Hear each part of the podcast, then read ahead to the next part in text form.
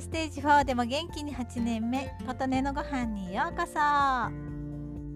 先日災害トイレの話をした時にふと思い出しました。去年災害需要ということで買った保存食があったなぁと。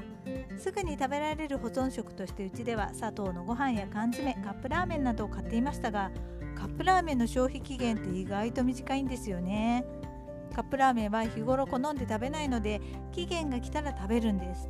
食べたいわけではないものを食べなくちゃと思って食べるのってなんだかなと思っていたので期限が来てもこれなら食べたいというものにしようと探していた時ハンケルさんの特別企画で期間限定販売されていた美味しいご飯というものを購入しました。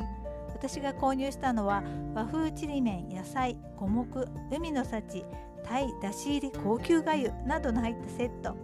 こちらはお皿も水も不要で食べられるものになっていて下にスプーンもついています。7年間長期保存できるのも魅力です。原材料も比較的添加物が少ないのも選んだ一つの理由です。これなら7年に1回食べてもいいなと思いました。